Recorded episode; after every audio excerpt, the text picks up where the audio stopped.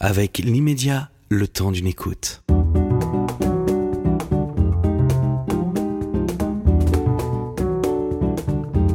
Cette émission vous est proposée par l'immédiat.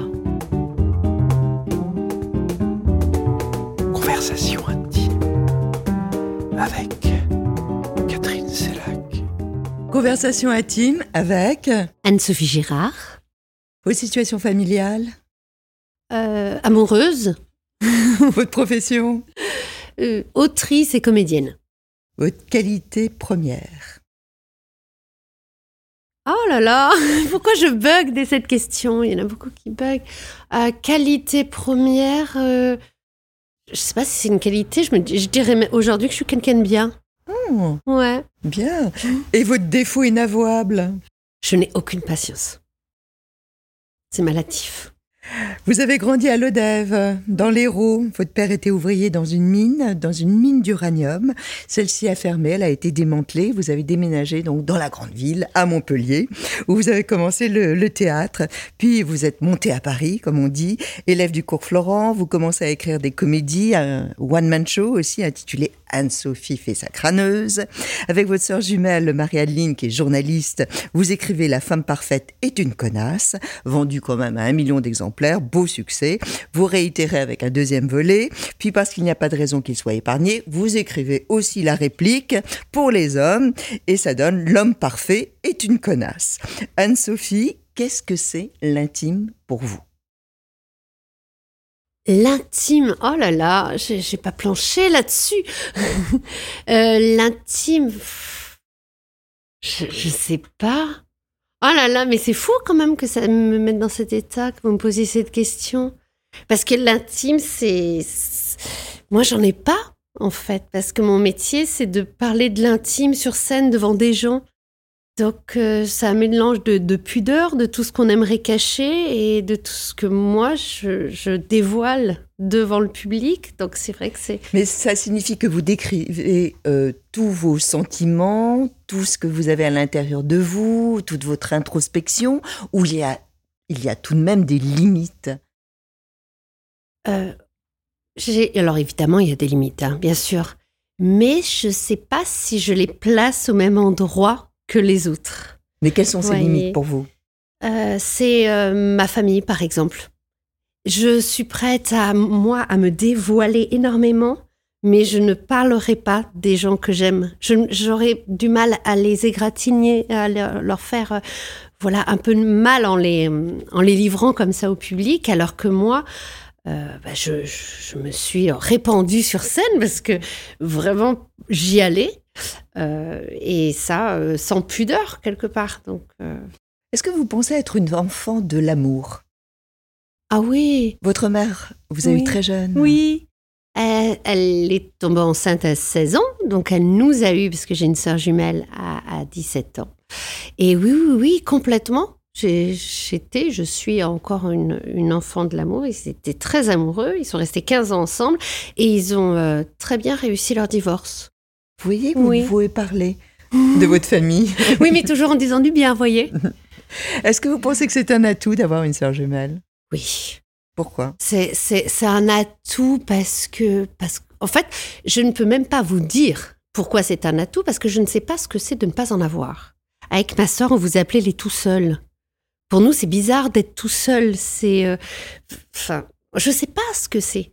Je sais pas ce que c'est. Alors maintenant, bien sûr, en grandissant, mais euh, euh, de ne pas avoir euh, un miroir en face de moi. Alors, oui, il y a des inconvénients aussi parce que maintenant je me vois aussi vieillir, grandir.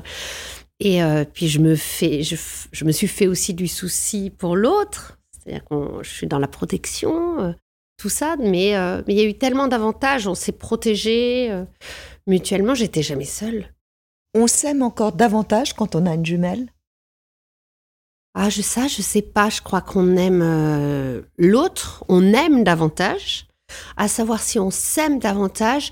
Je pense aussi qu'on peut être euh, très dur euh, parce que parce qu'on voit, il y a un reflet. On voit aussi les erreurs. On voit les risques qu'on prend, etc. Il y a peut-être plus désenchanté que les autres. En tout cas, moi, c'était mon cas. Donc, je sais, je sais pas comment c'est chez les autres. En quoi êtes-vous la bonne personne pour euh, écrire et publier un livre sur le développement, sur le développement personnel? Alors, mais je me suis vraiment posé cette question. Je me suis dit pourquoi toi? Et euh, je crois que j'avais un besoin. C'était au départ, ça part d'une colère. J'étais très en colère contre les livres de développement personnel et contre moi-même d'avoir été si exigeante, d'avoir euh, bah, d'être tombée dans le piège de vouloir être la meilleure version de moi-même, etc. Enfin, tout ce que les gens connaissent, le si tu veux, tu peux, avec de la volonté, du travail. Et j'ai été exigeante. Ça m'a rendue très malheureuse. Et, et, je me suis renseignée sur les, sur les limites et les dangers du développement personnel. Et au départ, c'était ça. C'est ça dont je voulais parler. Oui, d'ailleurs, euh, il y a un, épisode, euh, une sorte de chapitre qui est consacré à vous avez le droit d'être malheureux et vous dites on a le droit d'avoir des sautes d'humeur, on a le droit d'être triste, d'être déçu, d'être vexé, d'être touché, d'être mélancolique, d'être en colère, d'être frustré, d'être aigri. On a tout simplement le droit d'avoir des émotions. Oui. Oh là là, mais oui, faites-le, dites-le. Parce que de toute façon, les émotions, elles vont sortir un jour et elles vont pas sortir de la bonne façon si, si on si on les maîtrise pas, enfin si on les si on les assume pas. Je pense qu'il faut assumer ses émotions euh, et c'est très important. Je le répète vraiment, on n'est pas tout le temps bien. Les gens que je vois qui montrent une facette tout le temps positive, deux, j'ai seulement envie de leur faire des gros câlins pour leur dire mais ça doit être tellement fatigant d'être tout le temps au top et de, vouloir paraître tout le temps au top. Non, il y a des fois, ça fait pas. On n'est pas bien. Il faut vraiment pouvoir le dire. À travers ce livre, un esprit bof dans un corps pas ouf. Déjà le titre, fallait le trouver, mm. mais difficile à retenir, mais euh, mais singulier. Oui, faut avouer. Euh, on apprend beaucoup de choses de vous euh, à travers ces lignes, parce que vous vous racontez, vous confessez euh, en effet, vous dites que vous-même, alors que euh, vous aviez le succès, euh, vous étiez une comédienne appréciée, ça marchait bien pour vous, vous vous êtes rendu compte, enfin, vous avez pu mettre le mot, justement, malheureuse sur ce que vous viviez. mais les signes avant-coureurs, on, on s'en rend pas compte? On les voit pas? Eh bien, pourtant, hein, j'étais persuadée que je les verrais le jour où ça m'arriverait, mais pas du tout il a fallu que quelqu'un mette les mots dessus. Et là, en l'occurrence, je, raconte, c'est ma psychologue. J'étais tellement pas bien et puis tellement volontaire, cette volonté de vouloir aller bien, voyez Non, non, je veux pas me laisser aller, il faut que j'aille bien, que j'ai dit à ma psychologue euh, que j'avais envie de prendre des antidépresseurs pour vraiment, bah, toujours cette volonté, quoi. Et je dis, elle me dit, ben non. Et pourquoi? Mais parce que vous n'êtes pas dépressive. Alors déjà, évidemment, ça tombait sous le sens, hein, c'est quand même une bonne raison pour pas prendre d'antidépresseurs. Et elle m'a dit, vous n'êtes pas dépressif, vous êtes malheureuse, c'est tout. Ah, ça a été une claque. Ça a été Je ne m'attendais pas à, être malheureuse. Et là, d'un coup, ça m'a paru, je me dis, mais oui, je suis, je suis pas heureuse. Mais pourquoi? Puis toujours volontaire. Oh là là, il faut y aller. Alors là, j'ai acheté des livres de développement personnel. J'ai j'ai pris des plantes. Je suis allée voir des hypnothérapeutes. J'ai tout fait, toujours volontaire, volontaire. Et puis en fin de compte, non, fallait que je laisse juste le malheur me traverser, et puis il repartirait aussi vite qu'il est venu, avec un peu de chance.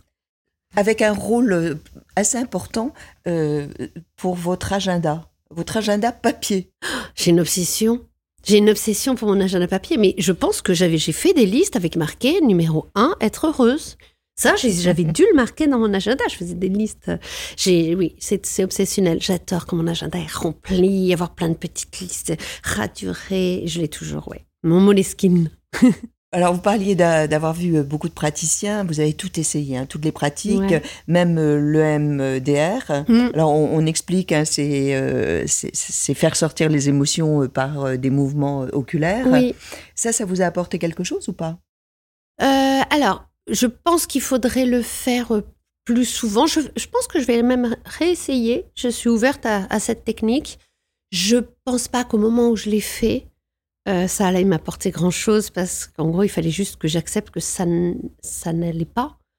Voilà, mais euh, c'est une très bonne technique et notamment pour, pour les traumatismes, tout ça, c'est une espèce de reset euh, je ne pourrais pas vous expliquer exactement comment ça marche, mais euh, il y a vraiment des très très bons résultats sur cette technique. Alors, euh, après que vous soyez rendu compte enfin que vous étiez malheureuse, vous faites un burn-out. Oui. Bon, un burn-out, alors là, on pourrait penser aussi que c'est quelque chose, une sorte de phénomène euh, très courant, Oui. Euh, comme si ça n'avait jamais existé auparavant. Oui. Euh, parce qu'on on a inventé le, le mot burn-out, on, on comprend que en fait c'est là où euh, il y a un, un débordement en fait, hein, un, un débordement euh, d'émotions de, et de douleurs. Euh, comment on s'en sort? Euh, Ça va quand même jusqu'à la dépigmentation, Oui. C'est-à-dire que- vitiligo. C'est ça. Ouais. Donc euh, c'est le corps qui réagit. Oui. Là, le corps a dit stop. Bah, je le voyais. hein, J'étais épuisée, j'avais perdu beaucoup de poids, etc. Mais toujours volontaire. Je travaillais beaucoup. Et, euh, et puis en plus, j'étais pas déprimée. C'est complètement différent d'une dépression. hein. D'un coup, j'ai, comme je suis très hum, scolaire et que je, veux faire les choses bien, j'ai fait la dernière représentation de mon one man show. Et euh, cette impression, c'est, j'ai l'impression d'avoir tiré un gros rideau de fer, mais vraiment comme quand on fait une boutique, parce que j'ai ce bruit des, boutiques chez moi qu'on qu'on fermait comme ça. J'ai tourné la clé, j'ai dit ben je peux plus, c'est fini. Et j'ai arrêté de, travailler pendant euh, pendant huit mois. j'ai eu j'ai eu la chance de pouvoir le faire, hein. mais ça allait euh, très bien. Par contre, je ne pouvais plus et mon éditeur, euh, je raconte ça, mon éditeur le, la semaine d'après m'a dit tu peux m'écrire une petite bio de cinq lignes? Je dis ah non, bah là je peux pas. Il comprenait pas et moi non plus. Vous aviez rendu votre manuscrit de 180 Oui. pages, mais vous ne parveniez pas à faire les, les quatre lignes qui vous demandaient en, supplément. Et je venais de, de jouer ma dernière représentation de mon one-man show. C'est une heure devant des gens à se livrer, à faire rire. Et là, c'était fini, je ne pouvais plus. Donc, je voulais juste euh, vivre, continuer. J'étais, mais je ne pouvais plus travailler. Alors, est-ce que vous avez souvent entendu euh, Mais arrête de te plaindre Oh là là, tout le temps. Enfin, non, moi, je je, je l'ai pas entendu. Si je l'ai entendu, c'est que je me le suis dit à moi. C'est arrête de te plaindre. Enfin, je m'autorisais même pas à te plaindre. Tu as pas le droit de te plaindre. Dès que je sentais que ça allait pas bien, mais non, t'as pas le droit de te plaindre, tu te rends compte, la chance que t'as. Comme s'il fallait toujours dire merci. Parce que, bah, parce que c'était, c'était marqué nulle part qu'un jour je serais là où je suis. C'était pas prévu que je sois à Paris, c'était pas prévu que je fasse ce métier. Il y a rien qui était prévu. Donc déjà, j'étais reconnaissante, j'avais pas le droit de me plaindre pour rien. Et en fait, si, on a le droit de se plaindre. Même si on a une chance inouïe par rapport aux autres. Parce qu'en fait, dans ce cas-là, on fait plus rien. Et euh, ça fait du bien de se plaindre. On a le droit, faut s'autoriser ça, je crois. Il n'y a pas d'échelle de valeur, dites-vous. Euh, en effet, dans la, dans la souffrance et dans, dans la douleur, il y a des personnes qui peuvent souffrir énormément euh, d'une rupture. Oui. euh, amoureuse, par exemple. Euh, c'est votre cas, d'ailleurs, pas, pas vous-même, mais autour de vous. Oui.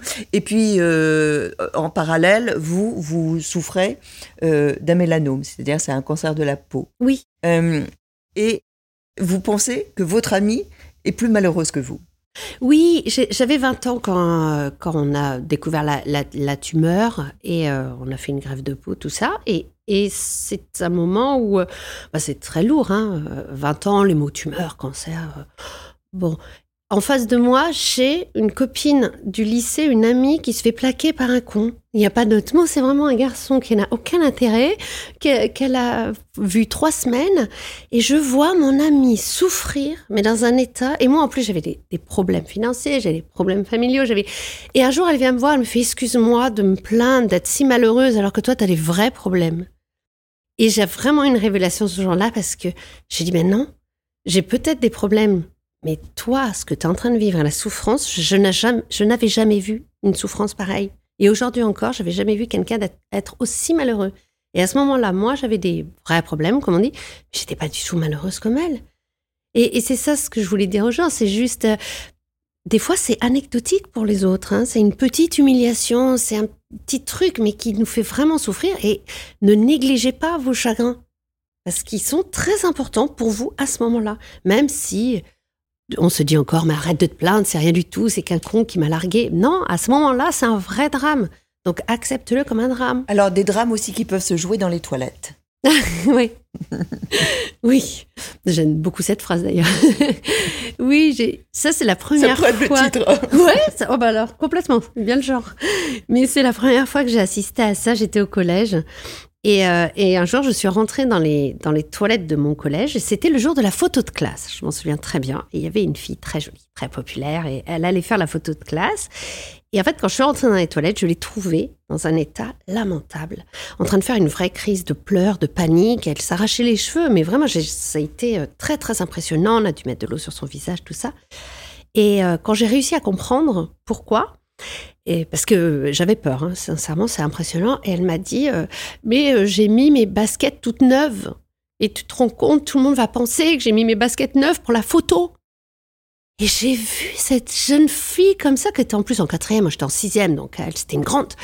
Et je me suis dit, mais c'est dingue, jamais j'aurais pu imaginer que cette fille qui avait l'air tellement sûre d'elle, tellement de tout maîtriser, elle était belle, je me souviens très très bien, et bien elle était dans un état pour des baskets. Donc ce que j'ai fait évidemment, c'est que je lui ai écrasé ses baskets, j'ai craché sur les baskets, on les a pourris en trois minutes, ces baskets. Elle est ressortie des toilettes avec ses baskets dégueulasses, elle a fait sa photo, et elle était rayonnante. Elle était très très belle. On ne pouvait même pas voir qu'elle avait pleuré. C'est ce genre de fille qui pleure sans avoir le nez rouge. C'est incroyable. et, euh, et je l'ai regardée, je me suis dit, oh là là, on pourrait pas imaginer ce qui s'est passé, mais il y a cinq minutes dans les toilettes. Et ça, je l'ai jamais oublié. Quand je vois des gens, quand je vois des gens qui paraissent tellement heureux ou tellement sûrs d'eux, je me dis, on ne sait pas les drames qui se jouent dans les toilettes. Ah, Il y a une phrase aussi que j'ai relevée, tu te plains toujours de ne pas avoir de chance, mais tu comptes toutes les fois où la chance s'est déplacée pour rien. Ouais. C'est-à-dire qu'il faut la saisir. Oui, oui, oui. Après, on va pas culpabiliser de ne pas l'avoir attrapée, mais, mais oui, elle, elle passe. Elle est là, évidemment. Et pour tout le monde.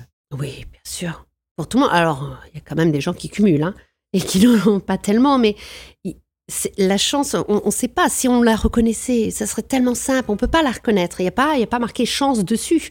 Sinon, évidemment, on l'attrape.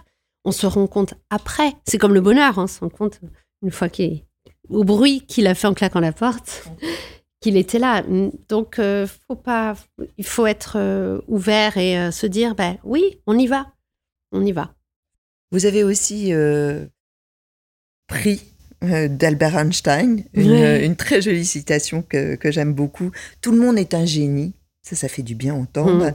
Mais si vous jugez un poisson sur ses capacités à grimper à un arbre, il passera toute sa vie à croire qu'il est stupide. Ouais. Elle m'émeut à chaque fois cette phrase, c'est dingue. Oui, vous avez les larmes aux ouais, yeux. non, ouais. non, mais parce que vous la dites très très bien déjà. Non, mais c'est vrai. Et là, je la réentends et je me dis, mon Dieu, mais je crois que les gens ont besoin de l'entendre. Il faut qu'on fasse des gros câlins à tout le monde et de leur dire, t'es pas stupide, c'est juste que tu ne sais pas quelle est ta valeur ajoutée à toi.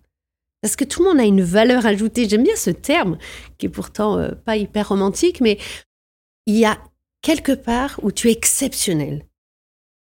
Tu es peut-être mieux que les autres, mais il faut juste trouver où c'est. Albert Einstein courait doucement.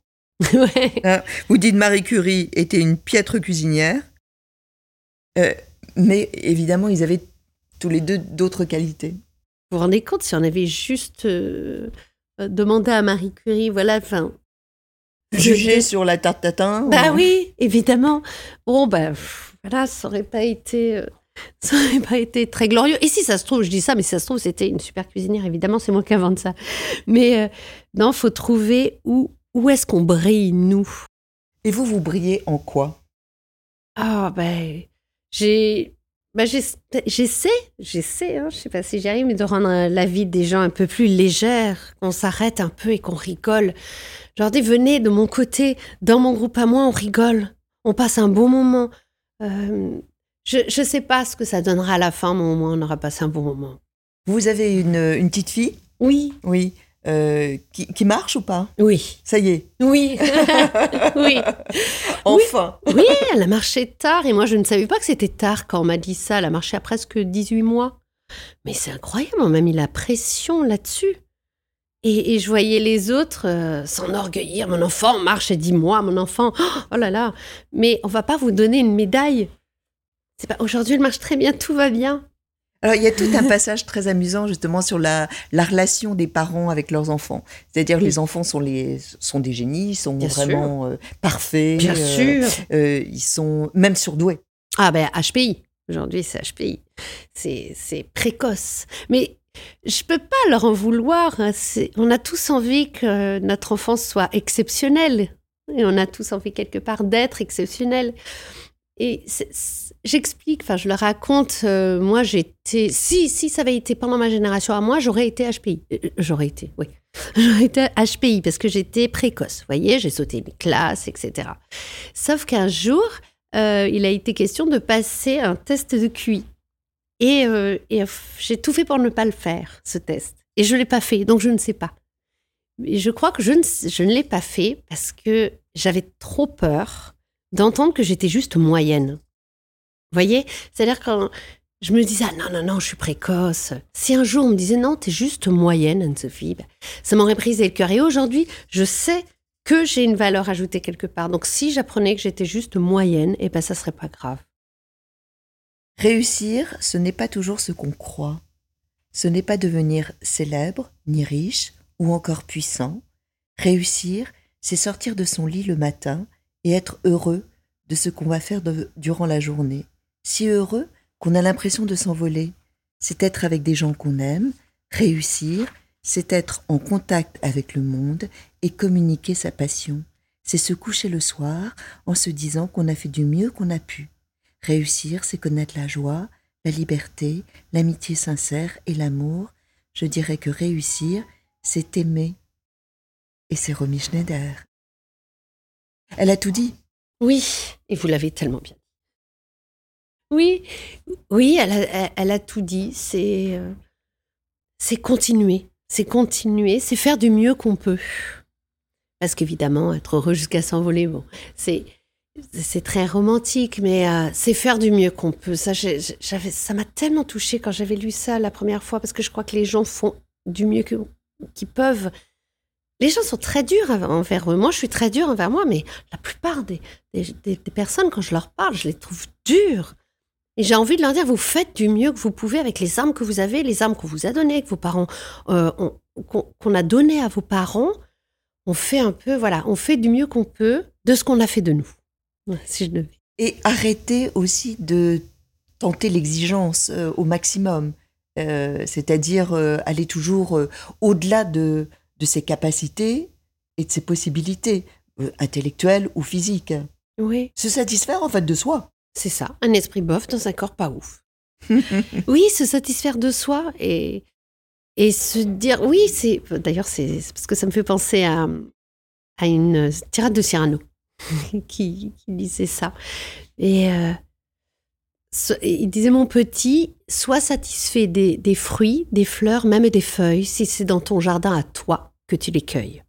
Et si jamais il arrive d'un peu triompher par hasard, ne pas être obligé d'en rien rendre à César, vis-à-vis de soi-même en garder le mérite. Bref, dédaignant d'être le lierre parasite, lors même qu'on n'est pas le chêne ou le tilleul, ne pas monter bien haut, peut-être, mais tout seul.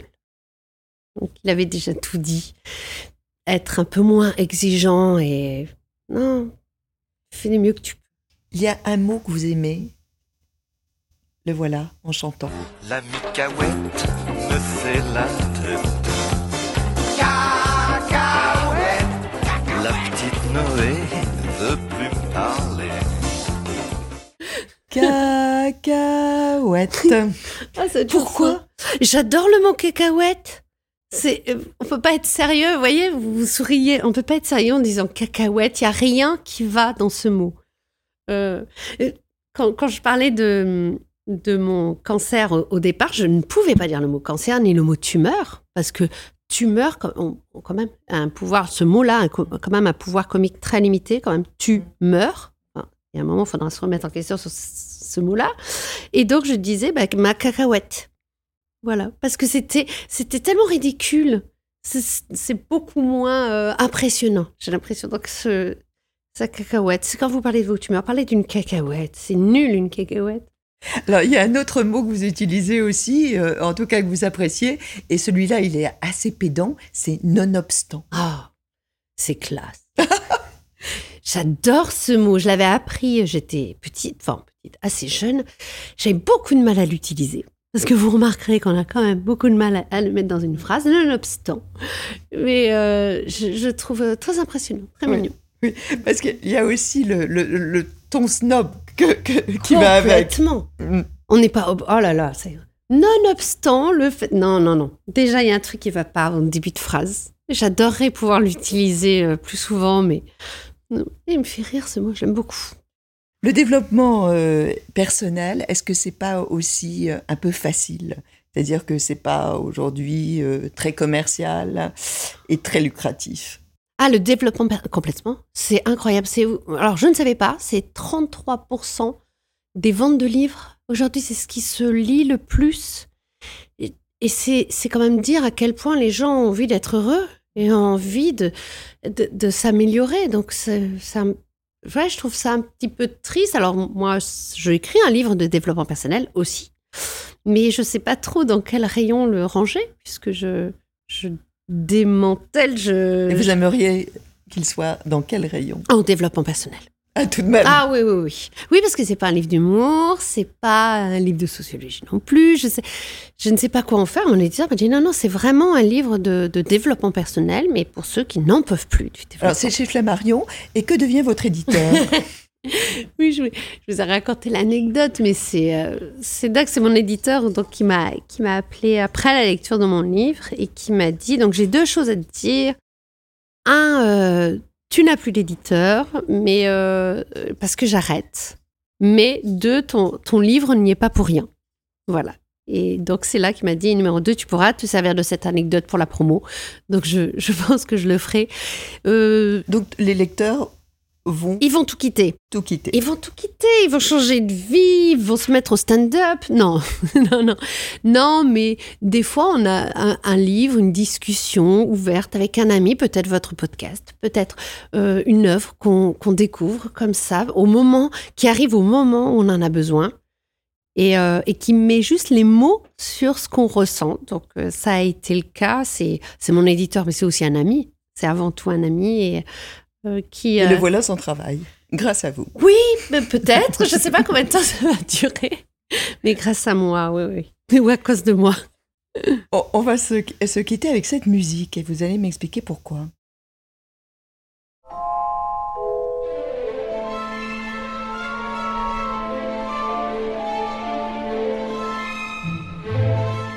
On a tous reconnu Harry Oui, Potter. C'est Harry Potter. Alors, tout simplement parce que c'est la, c'est la chanson, enfin, c'est la musique euh, de la veilleuse de ma fille. Donc, tous les soirs, c'est la dernière chose que je fais. J'éteins la lumière et je mets la petite musique d'Harry Potter. Et, euh, et de, de me dire que c'est la dernière chose qu'elle entend, le dernier bruit, le dernier son qu'elle entend avant de partir euh, euh, rêver, euh, ça m'émeut à chaque fois. Donc, me dire, voilà, ça va l'accompagner. Donc, J'aime beaucoup cette musique. Bon, à vous donc euh, d'avoir une veilleuse chez vous avec la musique d'Harry Potter. Oui, voilà. Pour rêver, pour vous envoler.